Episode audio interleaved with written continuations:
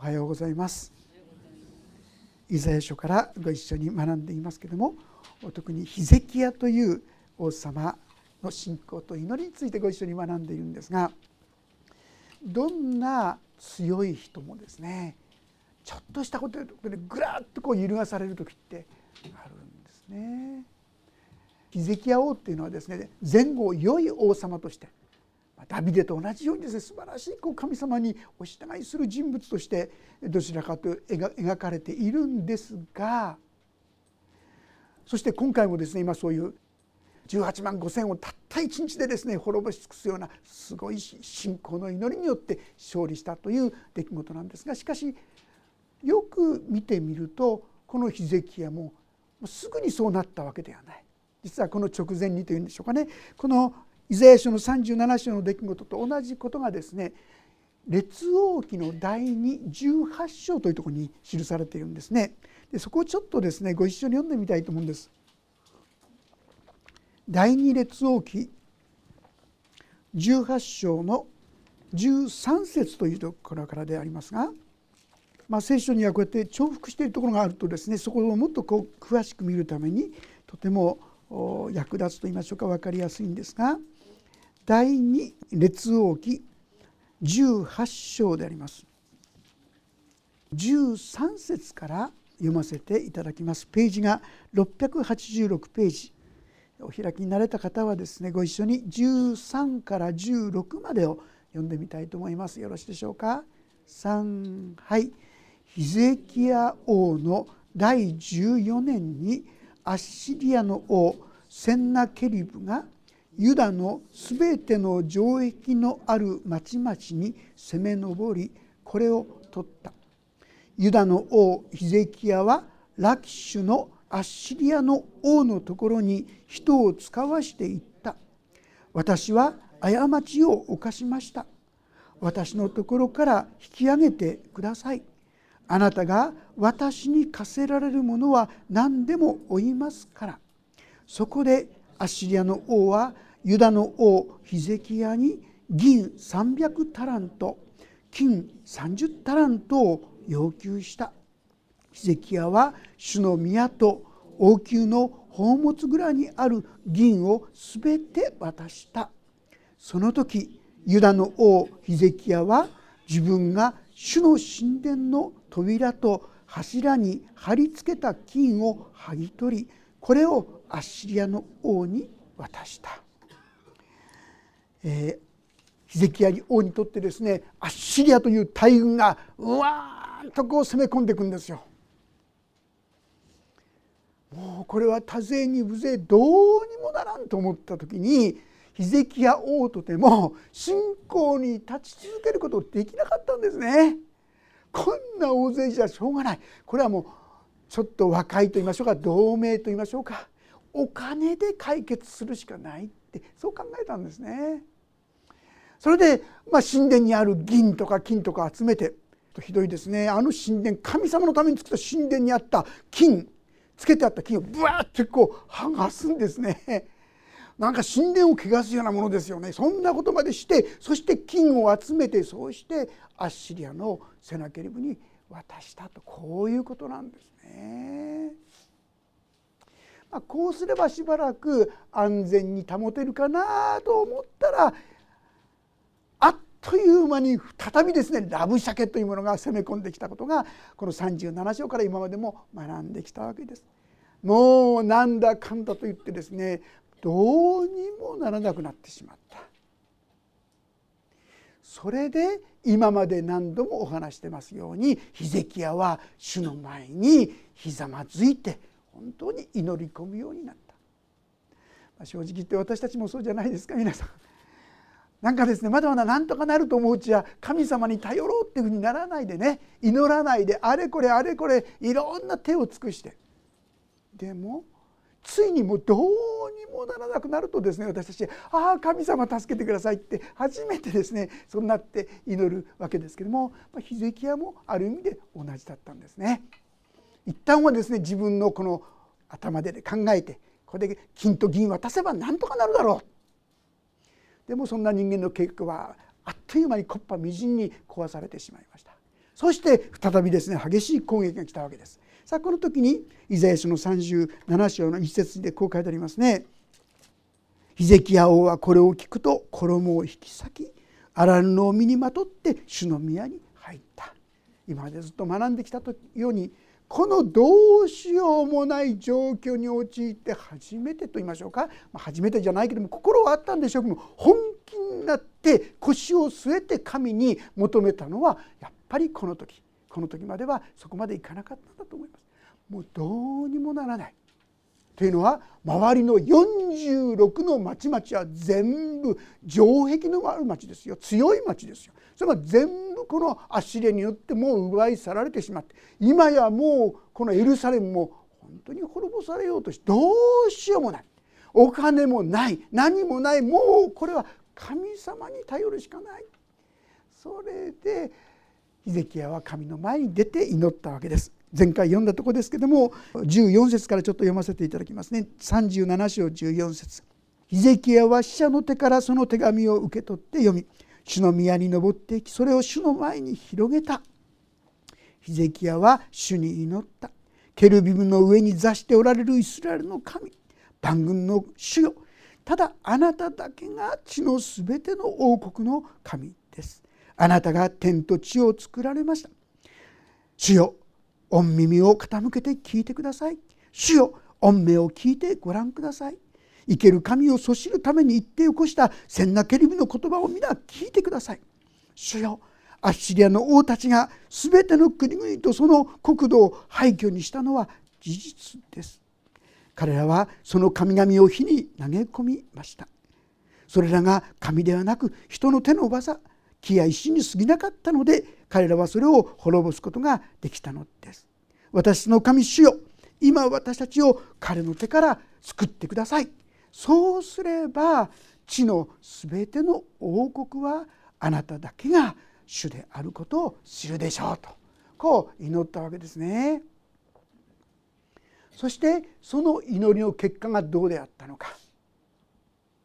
それがちょっと先にですね見てしまいますと今日の36節から記されています。お読みしますが36節。主の使いが出て行きアッシリアの陣営で18万5千人を撃ち殺した。18万5千ただの人数じゃありません。たった一夜にしてその軍隊が滅びたんであります。人々が翌朝早く起きてみるとなんと彼らは皆死体となっていた、まあ、ある人はですねペストが起きたんじゃないか。ペストの病気でやられたんじゃないか。まああのヨーロッパで流行った時には全世界で5,000万の人がですねペストでやられたって言いますよね。今も肺炎でこう騒がれてますけどもものすごいその伝染力一夜にしてそういうことが起きたんじゃないかなという説もありますがいずれにせよ神の技が神がそのことをなさったということであります。37節アッシリアのセンナケリビは陣を畳んで去り帰ってニネベに住んだ彼がニネベの町ニスロクの神殿で拝んでいた時その息子たちアデラメレクのサルエツェルは剣で彼を撃ち殺した。彼らはアラーテの地へ逃れ彼の子エサルハドンが代わって王となった。このヒゼキヤの祈りに応えて神様は本当にものすごい攻撃したアッシリアの大軍をですね機械させるんですね。それどころじゃないその王様このセンナケリブはなんと自分の息子に殺されるという悲しい浮き目を通るわけでありますがある意味でこれは神様のお約束。今日のタイトルですね「主の約束」というタイトルにさせていただきました。私はいくら神様でも無理なんじゃないの。そう考えてしまいやすいんですが神のお約束は約束だ。ことがなるんだですねこのことを共に見させていただけたらなそう思うんであります。さてヒゼキはそういうことで神様の前に祈ったんです。その祈りがどんな祈りだったか覚えてますか？前回のことですね。37章14節ヒゼキエは死者の手からその手紙を受け取って読み主の前に登っていきそれを主の前に広げた。別に広げなくたって神様わかるんですけど これ神様の前に正直にもう洗いざらい申し上げることをですね表しているのではないかなと思いますがそして祈った。ケルビムの上に座しておられる。ケルビムの上っていうのは契約の箱というその上にケルビムがおりそこのにおられる城という意味でありますがイスラエルの神万軍の主よ。ただあなただけが地のすべての王国の神です。あなたが天と地を作られました前回の繰り返しになりますが私はこの祈りをもう一度思い起こしてみたいと思うんですまず第一に必要なこと何かそれは私たちの神を褒めたたえることですよ神様がどんなに偉大な方であるかをしっかりと心に覚えさせてくださりそしてその方に向かって祈っていくものでありたいと思うんですね。前回はですねこの宇宙の広がりからちょっとお話ししましたね。この宇宙が始まってですね145億光年だとかで光年光の年ですね1秒にバッと30万キロ以上進むんですけどもこれで140億光年じゃないいやいやもっともっとこれ900億光年じゃないかいろんな説があるんですがものすごい広がりこの宇宙というのは現在も広がり続けていく存在ですが皆さんこの宇宙すらもですね神様の中では手のひらに乗るようなもんなんですよ。私たちの神様っていうのは宇宙なんかも比べるもんなんないほどの驚くべき大いなるお方だってことを思い起こしましょう。神様に申し上げましょう。神様あなたこそ天地を作られた方です。あなたにはどんなことでもできます。この信仰と確信を持ってまず主の前に祈ることが大事ですね。なかなか不信仰だと神様の答えを経験することがなかなか難しいかもしれません。信じてそうだ私の神様はすごい神様だったんだ。ですね。ここに立って共に祈りたいと思うんです。そしてその後に、えー、正直にですね彼は耳を傾けてください。セナケリビの言葉を聞いてくださいと。もう洗いざらいつまびやかに自分が受けているこの厳しい状況をお話しするんですね。私たちはきれい事じゃない。正直にもう弱さも惨めさも愚かさも何もかもさらけ出して神の前に祈ることをお勧めしますね。ピリピ書の4章6節7節というところにあらゆる場合に感謝を持って捧げる祈りと願いもう感謝は私の罪が許されていることを感謝します。こんな私をそれでも受け止めてくださることを感謝します。これ十分感謝です。こういう祈りを持って捧げる祈りと願いによってあなた方の願い事を神に知っていただきなさい。案外私たちね祈って利用で祈って祈らないことが多いんですね。ただ自分の中でつぶやいて人につぶやいて文句言ってるだけで神に向かってないことがありますよ。神に洗いざらいですねその状況苦しい状況洗いざらいつまびやかに言ってみましょう。そうするならば神の平安が私の心をキリストイエスにあって守ってくださ洗いざらい困難や苦しみや困難や状況をお話しすることによってその一つ一つを神様にお委ねしていくことができるわけですよ。そして不思議に私の心には平安が広がっていくこういうことですね。私たちがどうも不安から解放されないそれはつまびらかに自分のことを細かく細かすぎるぐらいに言ってもいいんですよ。こんなにこんなにこんなに私は悩んでんです。こんなことで私は苦しんでんです。正直に言って。でもイエス様は何つってますか？あなた方の思い煩いを一切神に委ねなさい。神があなた方のことを心配してくださるからです。ああそっか。じゃあこのことも心配してくれるっていうんだからじゃあお任せしようかなって。これです。そうすると皆さんの心にお任せすればするほどだんだんだんだん平安が大きくなるんですよ。別の言い方しますとお委ねできないと不安が平安がないなくなっちゃうわけですよね。そういうことでつまびらかにお話ししそうしてそれを委ねていくこうしていきたいと思います。さあそして最後にこの秀樹屋の祈りはですねこう祈ってるんですね。そうすれば地のすべての王国はあなただけが主であることを知るでしょう。ああこの方こそ神だったんだって。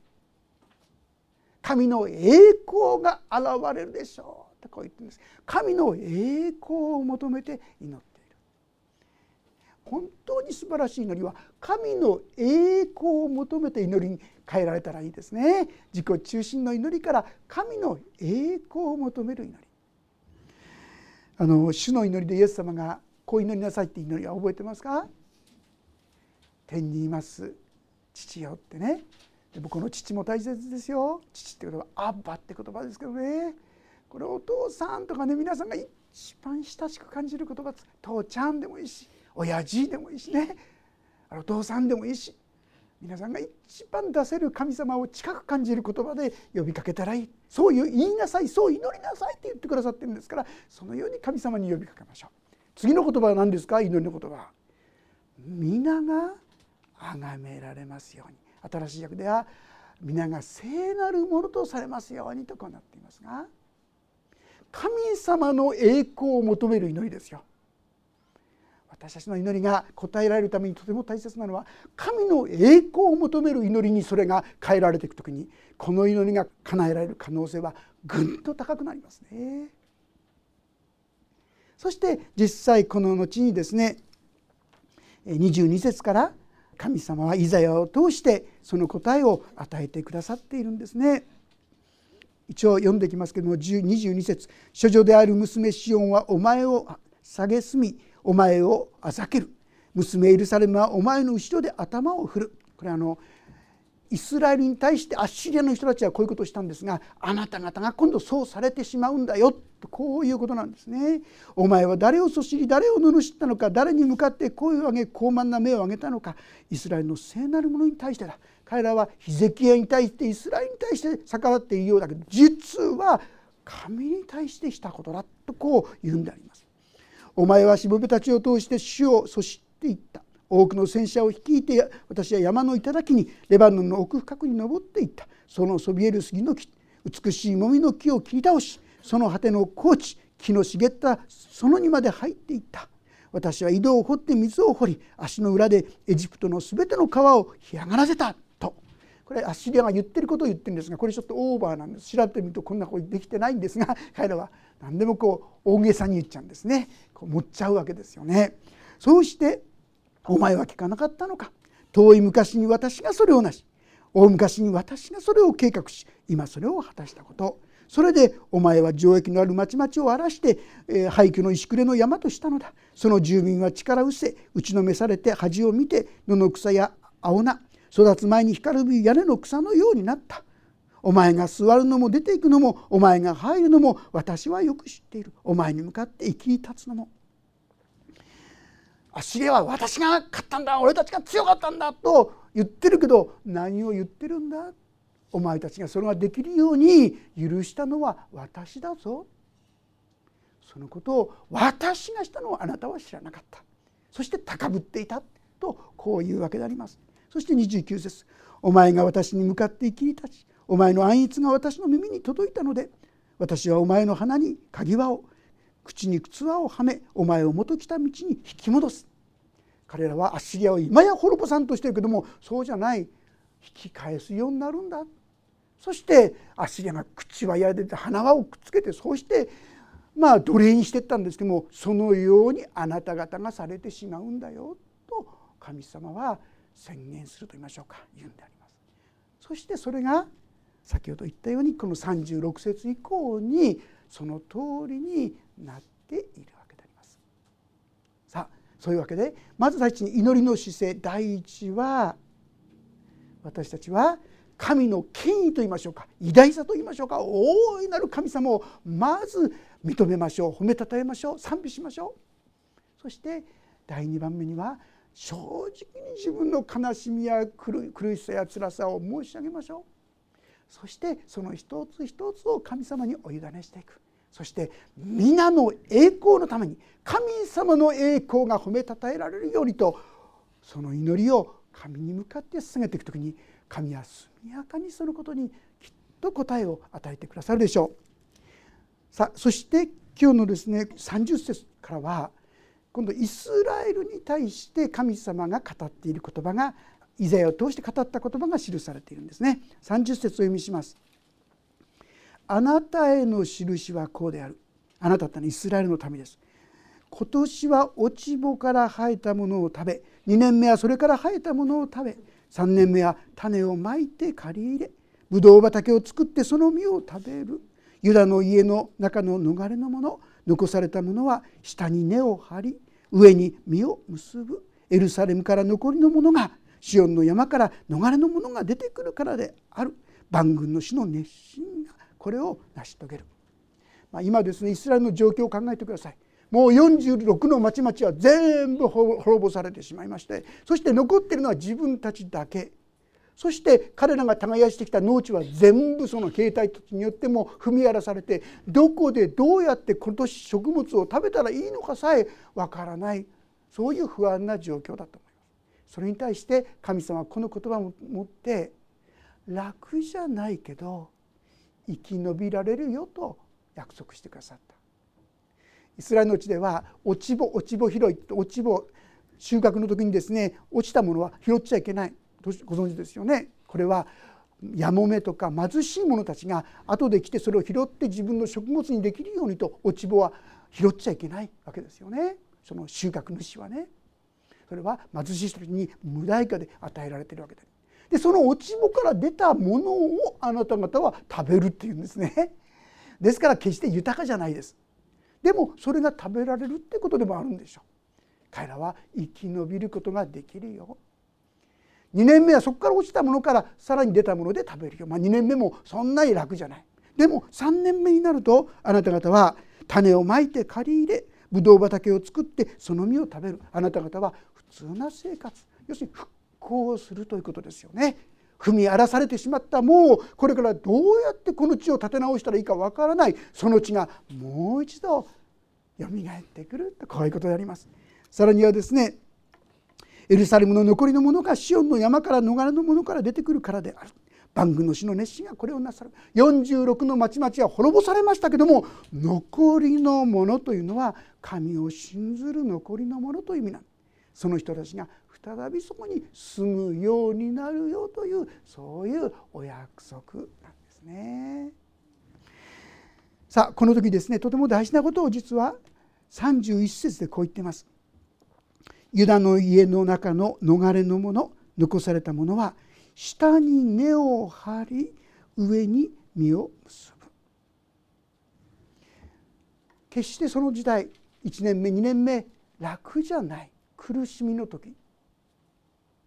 でもその苦しみの時にあなた方は下に根を張りなさいって言うんです。しっかりとその時に学ぶことを学び受けるべき訓練を受けなさいとこう言うんですね。あるですね大学駅伝の監督だった人がねこんな言ったそうですね。花のない時には根っこを伸ばしなさいって。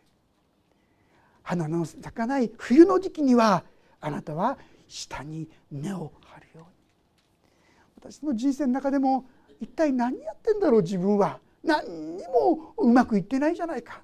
生産的なことをいわゆる成功とか勝利というようなところから全くかけ離れてるじゃないかその時こそ根っこを張りなさいまさしくそういう意味ですね。皆さん私たちね成功っていうのはねあんまり、まあ、良くないとは言わないんですけどもそんなじゃないんですよ。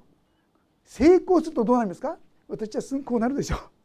高慢になってですねかえって、え、よくない学ぶことはあんまりないんです成功からは。失敗した時は皆さん学ぶことたくさんありますよ。なんでこうなっちゃったのかなどうしたらこんなならなかったのかないろんなことを私たち学ぶことできるんですそれは下に根を伸ばすことですようまくいかない時こそ私たちの宝の時間なんですよ。なんでこんなことばっかりこんなことが続くのかなと私たちはついつい嘆いてしまうんですがその時こそ私たちが蓄えるべき時なんです。学ぶことにべき時なんですね。その時に後の日になって上に実を結ばせることができるんですよ。いかに苦難の時試練の時に根っこを伸ばしたかまあ、砂漠地帯にアカシアってですね何があっても飢饉でもずっとこう生えてるものがあるんですが聞くとですね上に伸びてる何どれぐらい伸びてるのかそれと同じように下に根っこがぐーっと伸びてるんだそうですよ。ですからどんな飢饉の時でもそれで滅ぼされたりしないんですね。私たちが苦しみや苦難困難になったか何あった時に今彼らはその状況ですよ。これからどうやって生きていけばいいんだ日ごとに日ごとに祈らないと生きていからなかったかもしれない。彼らはでもそのことを通して生ける神に出会った。イスラエルの民がですねエジプトから出てきて食べるものがないって言ったら毎日マナが与えられたんです。水がないって言ったら岩から水が出たんです。ああ神はこういう神だったんだということはその苦しみを通して彼らは見たり経験したり知ったりしてったんですよ。私たちもその苦難の時に「主よ」と言って主を求めていきましょう。その中で神の実態といいましょうか生ける神をもっともっとですね味わいそして感謝して生きるそういうものであれたらなそんなふうに思うわけであります。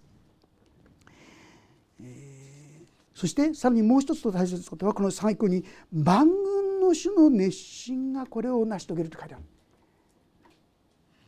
ね、なんか私たちの努力をですねなんか無視するみたいですがそうなんです皆さん。神様がやってくださるんですよ。私があれやったからこれやったからじゃないんだ。ついつい私たちは自分の宝にしたいんですね。自分の誇りにしたいんです。そうではない。ただ神様がお恵みくださっただけ。ここにいつも私たちの信仰は立たせていただくべきですね。でないければ私たちはたちまち高慢に陥ってしまって失敗してしまうのではないかと思います。さて続けて今度はシリアの王についての言葉を読んできます。彼はこの都に侵入しない。またここに矢を放たすこれに盾をも持って迫らず類を築いてこれを攻めることもない。なこと言ったってもうすぐそばに来ててですね今や私たちを攻め込もうとしてる。な無理でしょうと思いますが神はいやそれはないと言うんです。その通りなかったんですね。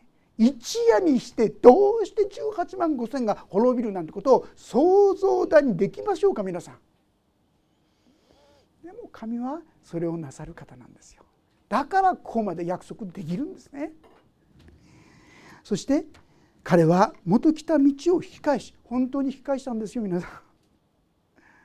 ラブシャケたちはですね帰ってそしてニネベに住んだってここに書いてありますけども37節にアッシリアの王セナケレブは陣を畳んで去り帰ってニネベに住んだと。これは向こうの書物の中でも分かっていることであります。そして私はこの都を守ってこれを救う。私のために私のしもべダビデのために。神様はこのもう風前の灯火であったイスラエルの民を守ってくださったんですね。どうしてですか？どうしてもう敗北寸前のこのイスラエルの民が守られたんですか？それは最後の言葉。この私はこの都を守ってこれを救う。神ご自身にを守ることができ。神ご自身が守っていてくださったからなんですね。昔私ある宣教師のですね証っていうか報告を読んでへえってびっくりしたんですけども前にもお話したことがありますけどもその部族にですね伝えることには命がけっていうか危険もあったんです。でその時に実はザザザ遠くからですねだんだんだんだん自分の住んでるところに足それも周り中あっちからもこっちからも足音が響いてくるんですよ。はあいよいよ自分が標的になったのかなね、神様の前にただただ神様助けてくださいとですね彼は必死になって祈ってた。そしていよいよですねその足音がもうすぐそばに近づいて次はもう中に入ってくるのかなと思ったその時から止まってしまってでしばらくするとその足音がたったったと今度遠ざかっていったっていうんですね。不思議でならなかった。まあ随分月日が経ってその方々が中に救われる人々が起こされてきた。クリスチャンになっていった。それである時聞いたそうです。以前だいぶ前だけども自分のとこに攻撃しに来たことがなかったですか？そして私の家のすぐそばに来たことがなかったですか？どうしてあの時にそれ以上踏み込まなかったんですか？って聞いたらですねその人たちがかえってびっくりする「え？いやいや私たちこと知りたかったあの時に立っていたあのお城と言いましょうか。光り輝くあのお城はどうしたんですか?」って。彼らは見てどっからも入ることができない。完璧な城でもうそこには入れないって。悟って彼らは去っていったんだ。宣教師はちっとも知りませんでしたね。見えもしませんでしたでしょう。でも神様は彼らの祈りを聞いて彼らを守ってそしてこの部族が入らないようにしてくださってたんですね。皆さんこれが私たちの神様なんですよ。この方にもっと信頼していくことが大切ではないでしょうかね。このヒゼキのように祈ってそしてこういう神様の恵みにもっともっと共に預かっていくことができたらなそう思うんです。ヘブル書の10章というところもしよろしかったら開けていただけるでしょうか。ヘブル人への手紙10章の35節から39節までご一緒に読んでみたいと思います。ページが451ページ451ページ新約聖書です。10章35から39それでは開けられた方はご一緒に読んでみたいと思います。3はいですからあなた方の確信を投げ捨ててはいけません。その確信には大きな報いがあります。あなた方が神の御心を行って約束のものを手に入れるために必要なのは忍耐です。もうしばらくすれば来たるべき方が来られる恐れる遅れることはない私の義人は信仰によって生きる。もし恐れ退くなら私の心は彼を喜ばない。しかし私たちは恐れ退いて滅びるものではなく信じて命を保つものです。私たちもヒゼキヤと同じようにもうどうにもならない時に出くわすことがあるでしょう。あえて言うなら神様はそういう場面に皆さんを立たせることがあるかもしれません。その時にはまずひざまずいてそうだこの神様の中にこそ救いがあるんだ。そしてこの神にはどんなことでもできるんだとこの信仰をもう一度思い立たせましょう。そして自分の正直な苦しさや悲しみや窮状ですね苦しい状況をそのまんま神様に申し上げてそしてその思い煩いを一切神に委ねなさいという言葉に委ねましょう。お任せします。この問題をあの問題をお任せしますと。ただ同時にこのことを皆の栄光のために自分が良い目を受けるだけじゃない。神様あなたの栄光があがらわされるためにと言ってこの祈りをですね捧げていくことができたら。神様は多くの約束を持って語ってくださるでしょう。そして私たちはそこを捨てないように神の言葉を捨てないで確信をしっかり握ってそこに立ちましょう。神にはどんなことでもできるのですとこう申し上げていけたらとヒゼキヤと同じように祈っていくことができたらと思います。それは私たちに大きな確信を与えてくださってついには私たちにも勝利をもたらしてくださる。正直言って決して簡単じゃない。ですから1年目は落ちたところから食べる。決して苦しく楽じゃないんですよ。でもそれで確信を投げ捨てちゃいけない。こんな苦しいから辛いから。いやその時にこそいや神の御言葉だからといって神により頼んでいくものとなりたい。神様はきっとその時に豊かな実を実らせてくださる。ヒゼキヤにも見事にそのことをしてくださいました。でもですね実はこれを言ったりやったこの時期はですね紀元前701年のことです。それに対して実際にこのこの先ほど言った王様が滅ぼされるのは681年約20年間もその間時間が経ってるんですよ。すぐには答えられないんですね。私はすぐに答えすぐにすぐにと答え期待するんですがその間さまざまな苦しみや葛藤もあるんです。でもそれを通して下に根をしっかりとですねその中でこそ神様によって超えていく恵みや力を味わわせてもらいましょう。その時に時至って見事な花を咲かせてくださる。信仰の花をですね私たちも見させていただき味わわせていただくお互いとされていけたらと思います。お祈りをいたします。神様あなたの御言葉は真実です。でも私たちはそれを信じそこに立つことがなかなかできないでかえって疑ったり死をしてしまう愚かな者たちです。でも主よヒゼキヤも失敗しました。でももう一度そこから立ち上がりました。主よ我らももう一度あなたを信頼することにおいてあなたが立ち上がらせてくださるようにお願いします。その確信を投げ捨ててはなりません。それは大きな報いをもたらすものだからですと。神様どうぞその恵みをどうか体験し味わうものとならせてください。今しよ。そのような困難にぶち当たっている人がいるでしょうか。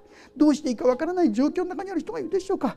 主を祈らせてください。そしてこの確信に立たせてください。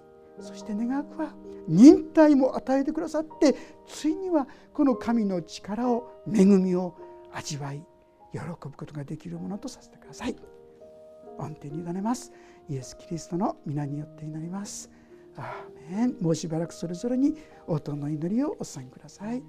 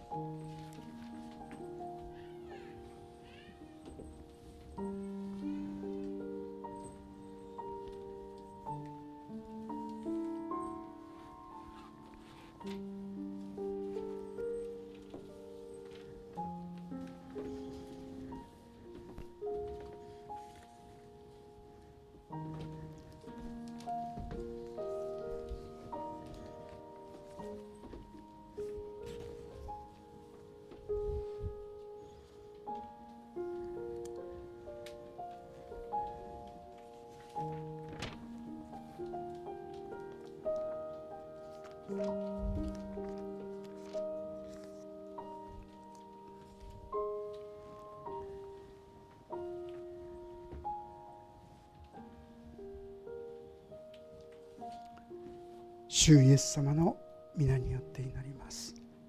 アーメン